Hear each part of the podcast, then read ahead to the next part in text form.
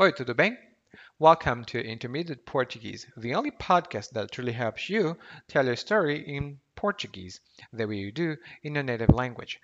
This is Ellie coming to you from, at last, beautiful and sunny Salvador in Bahia, Brazil. And today we are going to talk about talking about doing exercises and not doing them or not wanting to do them or talking about some of the uh, failings that we have because we cannot really do what we want to do. I'm ashamed. I'm sorry. And before I forget, head over to intermediateportuguese.com forward slash verbs and grab your report. What you're rating for. Come on. Uh, it's a very good uh, report, but the most important thing is that it's going to help you get more confidence in speaking and talking and um, using Portuguese in a way that is uh, accurate, precise, and helpful in your communications. So, without further ado, let's get started.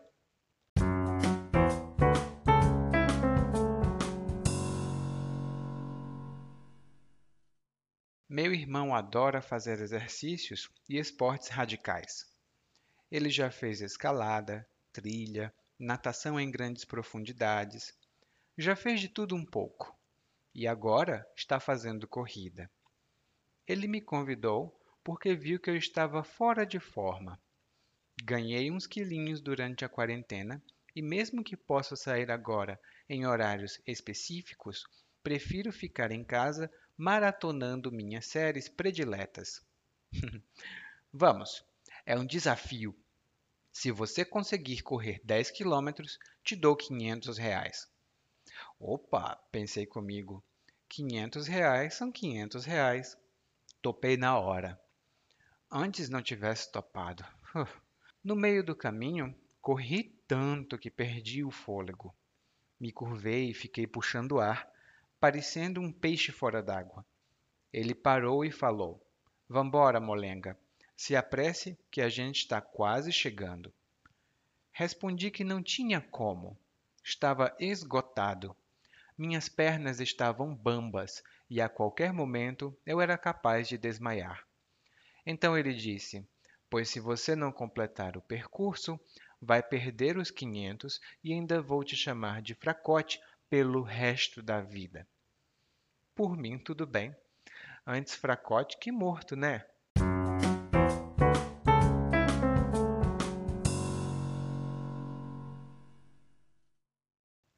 Eita, eita, eita. Hoje nós estamos falando de exercícios, mas não de exercícios apenas. Estamos falando sobre falar sobre exercícios, não fazer exercícios. Durante essa quarentena, você tem feito exercícios? Bom, eu tenho feito. Não muito, é, confesso, mas eu tenho feito. Quem estava sem fazer exercícios era a pessoa desse monólogo. O irmão dele gosta muito de esportes, mas ele já não gosta, porque ele estava fora de forma. Estar fora de forma, ou fora de forma, significa que você não tem preparo físico. Por exemplo, você pode estar acima do peso, abaixo do peso ou no peso ideal, não precisa estar gordo ou magro, e você não consegue fazer um esforço físico. Ah, qualquer coisa você fica cansadinha ou cansadinho. Hum? Então, estar fora de forma é isso. Por exemplo, agora, com a pandemia e a quarentena, muitas pessoas não fazem mais exercícios. Então elas ficaram fora de forma. Não conseguem mais fazer muito esforço físico. Ele ficou fora de forma e ganhou uns quilinhos. Eu acho que muitas pessoas ganharam muitos quilinhos. E ganhar uns quilinhos significa ficar um pouco mais gordinho ou um pouco mais gordinha. Não precisa ser um pouquinho só, pode ser muito. Ganhar uns quilos também. Mas normalmente em português nós dizemos: "Ai, eu comi muito durante o final de semana e acabei ganhando uns quilinhos. Ah, ganhei uns quilos." Não é muito legal.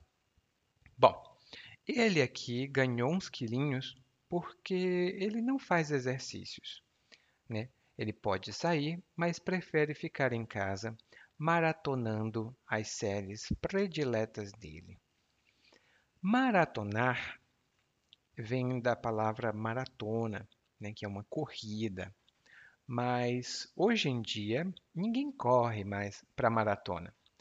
A maratona, na verdade, é quando você assiste a muitos episódios no Netflix, na Amazon Prime. Você assiste vários episódios, um depois do outro, um depois do outro, um depois do outro. Você maratona. Eu não sou muito é, acostumado a maratonar mas eu gosto muito de Rick and Morty. Então, se eu tiver a oportunidade, eu vou maratonar. Agora não dá. Ah, também gosto de The Office, que é muito legal. Bom, The Office, Rick and Morty, hum, uh, Sex Education, essas são séries americanas. Aqui no Brasil, nós temos a série 3%, que é muito popular tanto no Brasil como no exterior, em outros países. O irmão dele, aqui no monólogo, faz um desafio. Um desafio é uma situação em que alguém diz para você: Você não consegue fazer. Eu quero ver você fazer. Eu quero que você prove que você sabe fazer. Desafiar significa fazer um desafio. Um desafio também pode ser uma tarefa ou uma atividade muito difícil. Por exemplo, nos Estados Unidos, os professores de escola pública têm um desafio muito grande para trabalhar. Hum? Não são só nos Estados Unidos que os professores têm problemas. Ou não é só nos Estados Unidos, né? Em outros países também, os professores têm um desafio muito grande, em especial no Brasil. Bom, ele faz um desafio. E qual é o desafio? Se você conseguir correr 10 quilômetros, te dou 500 reais. Eita, dinheiro. Hum, 500 reais. 500 reais hoje são mais ou menos 90 dólares. Hum? 90 dólares e 10 quilômetros, daí 4 milhas. Né? Não, 3 milhas, não sei. Não sei porque as pessoas falam em milhas. Quilômetros é, são um sistema muito mais simples. Bom, ele ofereceu 500 reais no desafio e o, o cara do monólogo disse: opa, 500 reais são 500 reais. Topei na hora. Aqui nós temos duas expressões. Topar normalmente significa outra coisa, mas aqui significa aceitar ou concordar fazer alguma coisa. Por exemplo, uma amiga minha começou a estudar alemão. Eu também queria estudar alemão. Então, quando a minha amiga fez a proposta para que nós estudássemos juntos, eu topei na hora. Eu disse: Claro que sim, eu vou estudar com você. Na hora significa no momento exato, no mesmo instante. Topei na hora significa assim que ouvi, concordei em fazer. Mas logo ele diz aqui: Ah, antes não tivesse topado. Essa é uma estrutura muito comum no português. Por quê? Bom, antes não tivesse topado significa teria sido melhor que eu não tivesse topado, ou seria muito melhor se eu não fizesse isso. É sempre a estrutura antes, não ou antes, mais o subjuntivo. Antes tivesse topado, antes aceitasse viajar, antes comprasse um computador. Era melhor comprar. Hum? Ou era melhor ter comprado, aliás. Eu vou deixar uma observação nas notas desse episódio, mas tenha em mente que essa é uma estrutura muito, muito, muito comum e útil também. Hum? Bom, ele disse antes não tivesse topado porque ele teve muitos problemas. Para começar, ele correu, correu, correu e perdeu o fôlego. Perder o fôlego significa não conseguir respirar corretamente porque você fez muito esforço. Normalmente, por esforço. Por exemplo, se você gostar de nadar, você tem que ter um fôlego muito bom. Porque se você nadar e perder o fôlego, você pode ter um problema letal. E você não vai querer ter um problema letal. Hum? Esse foi o primeiro problema. Ele perdeu o fôlego. Depois, além de perder o fôlego, ele parou e não conseguiu correr. Então o irmão dele disse: Vambora, molenga. Vambora, molenga. Molenga, é, o molenga, a molenga, significa uma pessoa fraca, uma pessoa que não tem energia nem força. e, por exemplo, quando eu comecei a trabalhar, eu pensava que não poderia trabalhar direito. Eu achava que eu era um molenga. Mas, com o tempo, eu, haha, consegui trabalhar durante muito tempo. Eu fazia um trabalho diferente. Eu não era professor. Então, molenga é uma palavra negativa. Você não pode dizer molenga pensando que é positivo. Não, não, não. É negativa essa palavra. Vambora vem da expressão vamos embora. Mas no Brasil, vambora significa vamos. Por exemplo, Maria, vambora comigo no mercado? Vambora comigo no mercado? Ou vambora, fale. É a mesma coisa que vamos, mas é muito informal. Não é uma expressão para usar no trabalho. Ele disse: Vambora, molenga, se apresse, que a gente está quase chegando. Então ele respondeu que não tinha como. Ah, não tenho como. Não ter como significa não ter condições nem capacidade de fazer algo. Por exemplo, eu sempre quis visitar a Torre Eiffel na França, mas eu nunca tive como. É um pouco caro, né? Não tenho dinheiro para ver a Torre Eiffel. Eu quero falar com meus amigos, mas não tenho como. Eu não sei falar alemão.